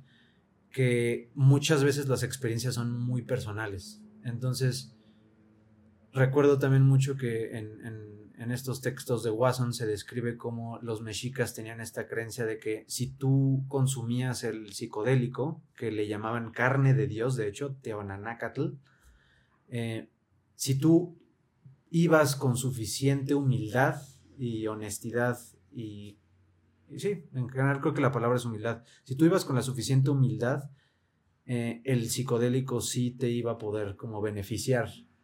Y creo que esto es algo que debería, una actitud que deberíamos de adoptar siempre. Es decir, acercarnos a estas sustancias con humildad y respeto, porque no sabemos exactamente qué hacen en nuestra mente, ni en nuestro cuerpo, ni en, nuestro cuerpo, ni en la cultura. O sea, no, lo, sabemos ya por experiencia que las, la cultura, pues, eh, explota o de manera muy positiva o muy negativa frente a estas sustancias. Entonces hay que tener cuidado, hay que informarnos mucho. ¿Qué es, vamos, es el problema con este tipo de sustancias? Que no existe básicamente la profeco para estas sustancias. Entonces no hay como que una manera en la que uno pueda agarrar y decir, ah, me hago unos análisis de química sanguínea y que alguien, me, que un médico me pueda decir, ah, pues te recomiendo que, que, entre un químico, por ejemplo, entre un, entre un este, doctor y un psiquiatra, ¿no? Me puedan agarrar y me puedan decir, ah, pues te recomiendo que para tratar tu problema con depresión, por ejemplo, con ansiedad, con trastorno, incluso hasta con algunas neurodivergencias,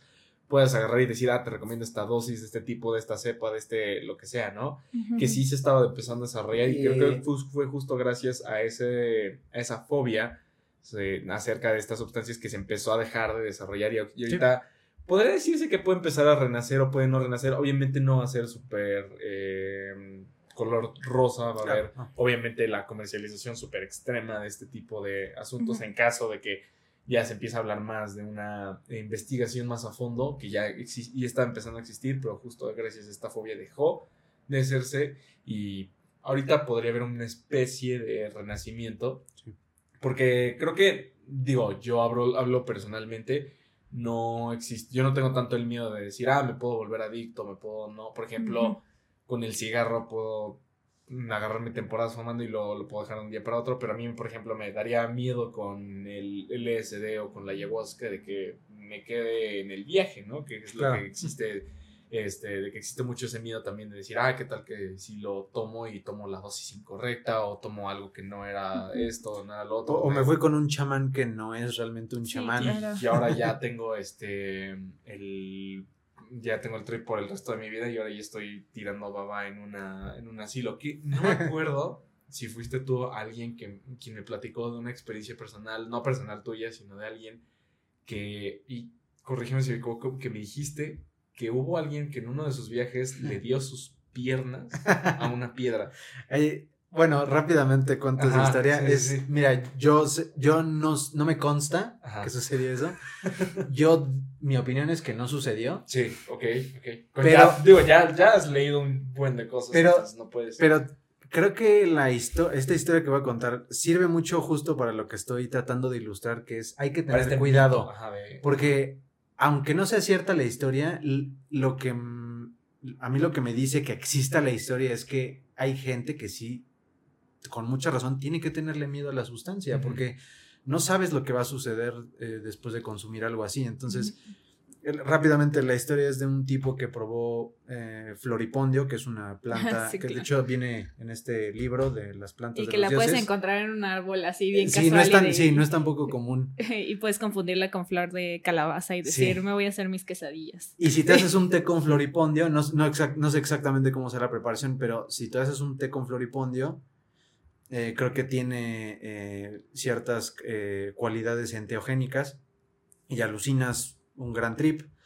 Y alguna vez me contaron esta historia de un señor o un chavo que tuvo esta experiencia y en su viaje se encontró con una roca que le dijo que llevaba miles de años ahí sin piernas y sin moverse y entonces le pidió a, a la persona por favor dame tus piernas porque soy una roca que no se puede mover y quiere caminar. Y el señor este le dio sus piernas, se quitó sus piernas en su trip, le dio las piernas a la roca y entonces quedó sin piernas, pero como que el quid del asunto es que eh, después de que salió de su trip, el tipo este ya no podía mover las piernas, porque pues y, ah, y entonces fue con un chamán después de tener un montón de opiniones de médicos que no sabían lo que le sucedía, este otro chamán le dijo, pues sabes qué, tienes que probar otra vez el floripondio, buscar a la roca que, a la que le diste tus piernas y solamente así vas a recuperar tus piernas. Eh, como esta historia hay muchísimas otras de gente que también le pasan cosas surreales y súper extrañísimas. Y digo, yo no sé si sean ciertas o no, no, la verdad no me consta, pero a mí solo lo que se me queda es, la historia existe o este folclore existe respecto a estas sustancias porque sí que son peligrosas, o sea, realmente sí pueden traumar a una persona de por vida. O sea, rápidamente, en los resultados de John, Johns Hopkins, que es la, la universidad que ahorita en Estados Unidos más famosa que está haciendo pruebas con psicodélicos, eh, eh, en uno de sus resultados justo eh, los, los, sujetos que, prueban la psilocibina comparan la experiencia que tienen con su consumo con experiencias como la muerte de un ser querido o el nacimiento de un hijo. O sea, estas experiencias si son, son de tal magnitud que se vuelven realmente revolucionarias de, de, la vida. Exacto, o sea, realmente la gente las va a recordar hasta que se muera. Entonces, por esa simple razón creo que son de cuidado. Entonces, creo que, pues, ya para empezar a cerrar este episodio, yo había invitado antes de retomar de este corte a alguno de ustedes si quería compartir alguna experiencia que había tenido con psicodélicos de manera legal. Ah, este, entre comillas, porque digo yo de manera legal, de, manera sana, este, con panecillos, ¿no? Este, si alguien quería compartir una, porque creo que se puede hablar mucho acerca y se puede leer demasiado. Pero, y hay una frase con la que yo quisiera cerrar que dice, si quieres verdaderamente conocer el mundo, tienes que salirte de la biblioteca, ¿no? Entonces, realmente se puede experimentar, pero al final de cuentas yo creo que estamos tan cerca de las primeras personas homínidos que se empezaron a, agarrar hongos del pasto, como gente de, en estudios de laboratorios en John Hopkins agarrando esto. Digo, al final de cuentas hablo de nosotros, ¿no? O sea, y, yo hablo de un ideal en el que justo, como había dicho en ese momento, de decir, ok, me gustaría poder agarrar y decirle a mi doctor que me siento así, así, asado, y que el doctor me diga, bueno, te voy a llamar, referir con un psiquiatra, y que el psiquiatra me diga, ah, bueno, te voy a referir con un naturista, con un nutriólogo que te hable sobre estas plantas de dioses y te diga, vas a ver esto, te recomiendo esta dosis, te recomiendo que vayas a tal y tal y tal, y tú tengas ese tipo. Pero quisiera saber si tú, por ejemplo, Chema, has tenido algún, algo que quieras compartir. No, no hayas perdido tus piernas, obviamente, ah, sino donde... Nada tan radical. Porque llegaste caminando, entonces... Eh, si tienes algo que te gustaría compartir. Sí, de hecho, o sea, algo curioso es que eh, una de mis experiencias con psicodélicos, en particular con el LSD, me hizo justo comenzar a investigar esto, porque como muchos otros psiconautas o como muchísimos otros eh, consumidores de, algún psicodélico, me, o sea, me, fui para atrás. Realmente no sabía qué estaba sucediendo, qué estaba percibiendo, qué... No, eh, sí es cierto que sí te quita como los velos de la percepción, o sea, te hace cambiar tu mundo totalmente. No sabes, digo, también depende de la dosis, ¿no? Y depende también del individuo que lo consume, pero sí me llegó a pasar a mí que en algún momento dije, no sé qué es real. No, eh, fue tan el impacto de la, de la experiencia que dije, bueno, a ver, no, debo ser el único que, que, experimentó esto, ¿no? A ver, hay que darle un poco de sentido a la experiencia, qué, qué dice otras, otras personas al respecto. Y entonces lentamente me fui como yendo al, como dicen los gringos, al rabbit hole. Eh, me fui lo más profundo que pude. Primero pasé por comunidades de internet de gente que tampoco tenía ni idea de lo que había percibido. Me sentí muy identificado con ellos. Pero eventualmente me, me encontré con Watson. O sea, justo Watson, eh, y bueno, les muestro el, el libro que escribió que se llama El Camino Leusis, donde trata de explicar cómo eh, estos rituales griegos probablemente involucraban el consumo de un eh, enteógeno o psicodélico y me di cuenta que la preparación de filósofo o de alguien que está interesado por las humanidades como que sí me dio base para interpretar mis experiencias que en un principio no tenían sentido.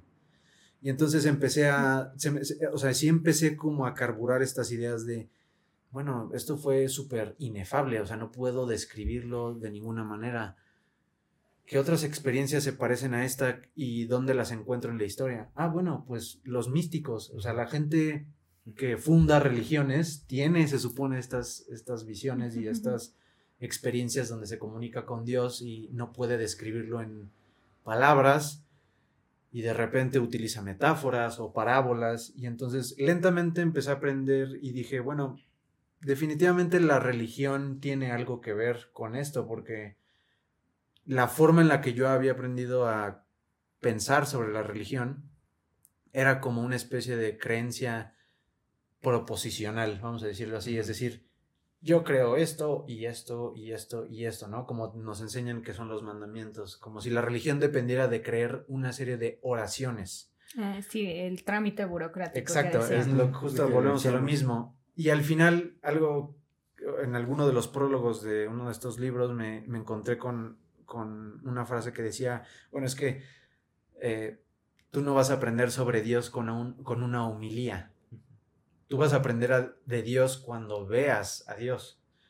Entonces, y, una vez que veas a Dios, pues cualquier otra interpretación de Dios o cualquier otra humilía, no te va a hacer tal vez tanto sentido porque tú ya lo experimentaste.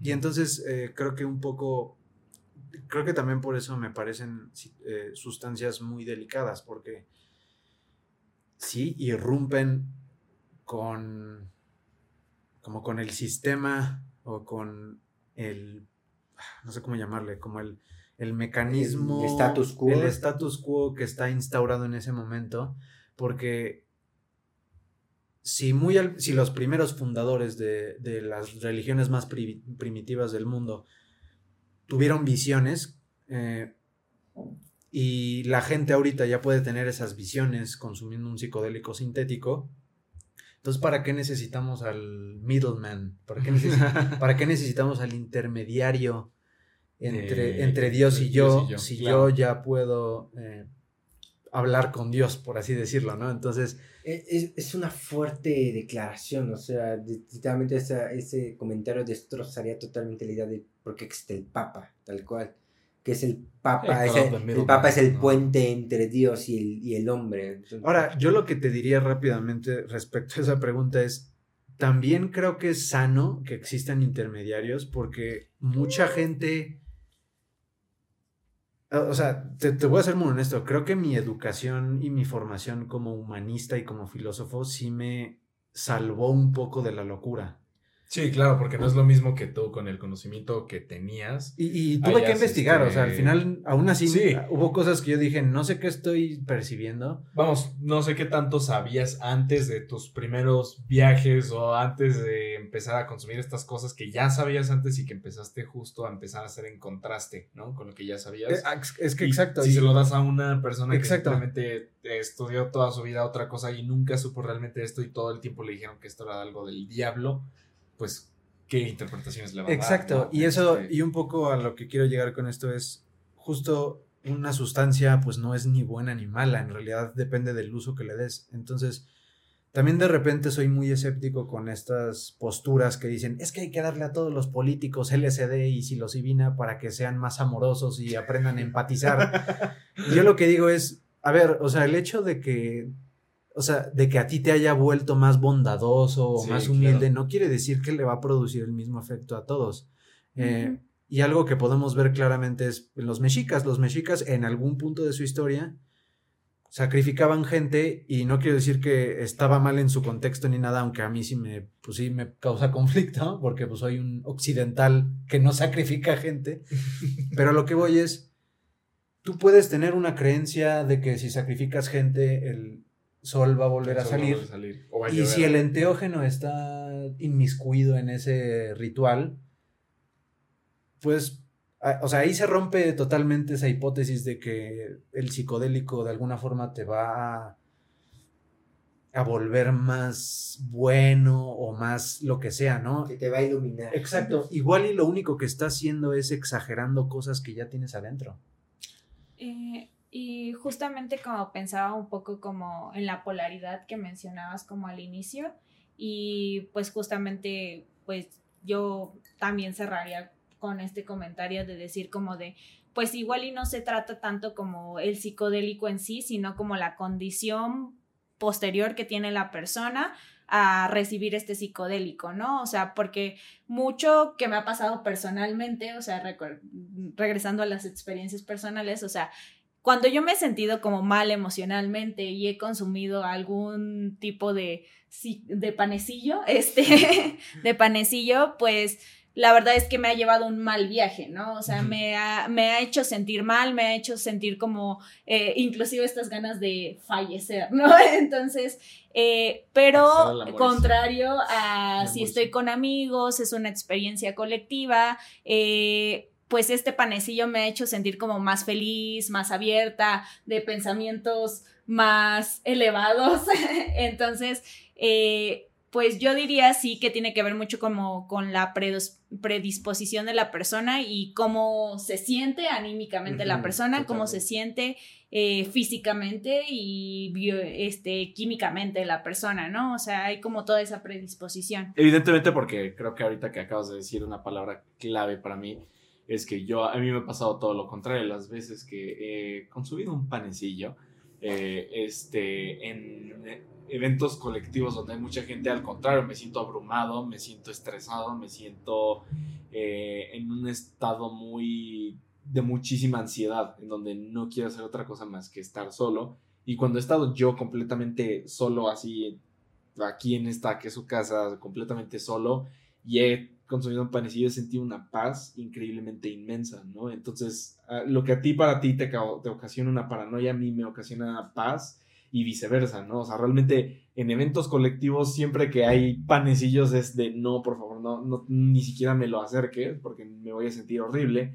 Y si estoy solo y tengo el panecillo, es como de esto, estoy a punto de, de, de sentir la mejor experiencia en toda mi vida. Así que para todas las personas que nos están viendo, escuchando en todas las plataformas en las que estamos disponibles, yo sí quisiera recomendar que no, este, que no se lo tomen a la ligera, que precisamente hay, yo, yo creo de manera casi sostengo de que sí hay religiones, hay pensamientos, hay libros, hay muchas ideas que se han basado en este tipo de cosas.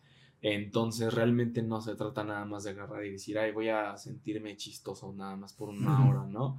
Entonces, pues bueno, esa es con la frase con la que yo cierro, comenzando un poco a ya pasar a cerrar este episodio del día de hoy. Y recomendar cosas. Y a las recomendaciones del día de hoy. Eh, Chema, te habíamos platicado antes de que empezara que íbamos a que podías recomendar cualquier cosa. Hay gente que ha recomendado literalmente tomar agua, otros recomiendan libros, películas, lugares, eventos. ¿Qué tienes para recomendarle a todas las personas que te están viendo? No, no, eh, tiene que estar ligado con el tema, cabe mm. aclarar, ah, lo que sea.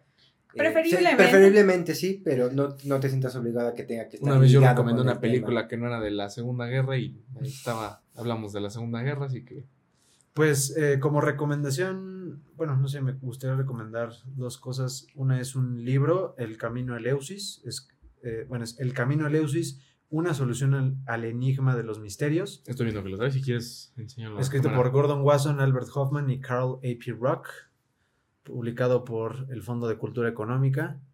Eh, cosa curiosa, este, eh, este libro cuando salió en los 70s se publicó en Estados Unidos, creo que también en Europa y en México un poco después, pero en Estados Unidos no causó nada. O sea, cuando se publicó la gente lo ignoró eh, todavía había mucha prohibición, entonces por eso también pues no, no sonó realmente. Sí, básicamente lo ponían al lado de la Biblia satánica. Exacto, exacto. Y creo que es un trabajo académico muy, muy completo, tiene muchísima investigación. Este es, de hecho es del, si no es el, si no es de los primeros, tal vez es eh, uno de los primeros libros donde hay una colaboración interdisciplinaria respecto a este tema, porque Gordon Wasson pues es un antropólogo amateur, pero Albert Hoffman es un químico experimentado y Carl A. P. Rock, que es un tipo del que no hablamos, pero que también es muy interesante porque él, Carl Rock, le da sustancia, eh, digamos, histórica y filosófica a todo este tema, porque él es un experto en griegos. Entonces,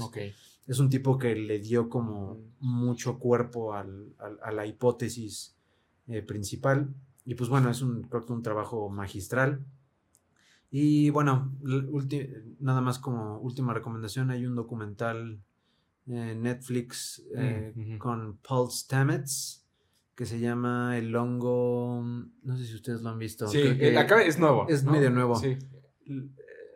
No es donde son unas entrevistas a famosos y No, esa es otra. Esa es una que se llama Buen Viaje. Ah. pero sí, ese es, con el de, ese también está interesante. Ese es con el de una serie de del creador de The Office, pero no la que. Hay, un, documental, hay un documental. Hongos mágicos. Hongos mágicos, creo que es el, o el, sí, algo de hongos fantásticos. hongos fantásticos, sí. Eh, hongos fantásticos en Netflix. Eh, más allá de las experiencias enteogénicas, este documental trata mucho respecto a la biología que subyace a los hongos y digo, si, esta, si de por sí el tema de los psicodélicos es increíblemente interesante, cuando te metes al tema de la biología de los hongos, empiezas a calibrar la importancia que los hongos han tenido en nuestra evolución como seres humanos y también en la subsistencia del planeta, porque sí, yo no, yo no tenía ni idea de que existían redes de hongos ah, sí, interconectadas en toda la Tierra y que se ah. comunicaban con los árboles. Alucinógenos o no, la, la biología de los hongos es algo que es increíblemente que dices, ¿Cómo es sí, el, mundo, todo, el mundo fungi es, es realmente, y por ejemplo, bueno, yo tuve la fortuna de, de coincidir con un biólogo en una clase de inglés o algo así y también era de que todo, en todos los descansos me platicaba acerca de su fascinación que tenía por los hongos, de cómo hizo toda su tesis alrededor. De hecho, creo que podría ser un invitado en, en, futuro ahora que lo acabo de pensar, porque él es justo un experto en hongos y me dio una plática así, cátedra de como dos horas acerca de cómo funcionan los hongos. Entonces, Muy interesante. Pues bueno, yo, estas son tus recomendaciones. Sí, este, solo esos, el libro de Leusis y los, El documental. Eh, yo quería recomendar algo que podría estar un poco relacionado, ¿no? Que es una película, la película de Stanley Kubrick que ya todos conocen, 2001, Dice del Espacio. Este, y la otra que es de ciencia ficción también, que es acerca del siguiente tema que vamos a hablar en el próximo, los próximos dos episodios, que es sobre la importancia del lenguaje.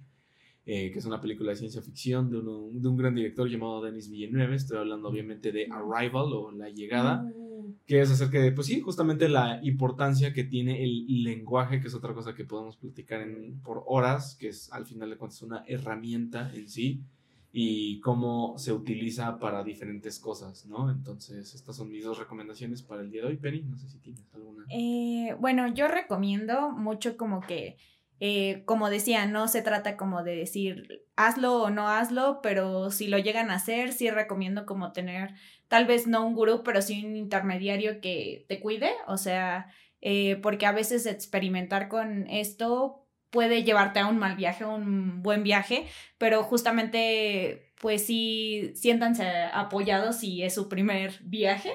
Este, y yo recomiendo eso. Y otro que recomiendo es un anime que se llama Banana Fish. Y justamente Banana Fish habla un poco del tema de de cómo se usaban. Banana Fish se llama justamente porque es una droga que eh, dentro de esta ficción de policíaca de los setentas, este, se usaba esta droga durante la guerra para que los soldados aguantaran más durante el combate, ¿no? Entonces, pues yo dejo esa recomendación, aparte es excelente por donde lo veas, por la gráfica o por la historia, entonces, pues esa es mi recomendación. Eh, yo voy a hacer dos recomendaciones que van a ser más eh, en lo general, no tanto en lo particular. Eh, que ya que hablamos de estos panecillos y sus efectos, que lean a escritores de la generación Bitney, de la generación Beat, Jack, llámese Jack Kerouac, William Burroughs, este, ¿cómo se llama este otro poeta? Aquí lo busqué, este, Allen, King, Allen Kingsberg, es otro, es otro gran poeta de la generación Bitney. Eh, lo importante de esta generación es que creo que es el parteaguas del siglo XX en el que realmente se ve de una manera ya totalmente heterogénea la idea de drogas y juventud.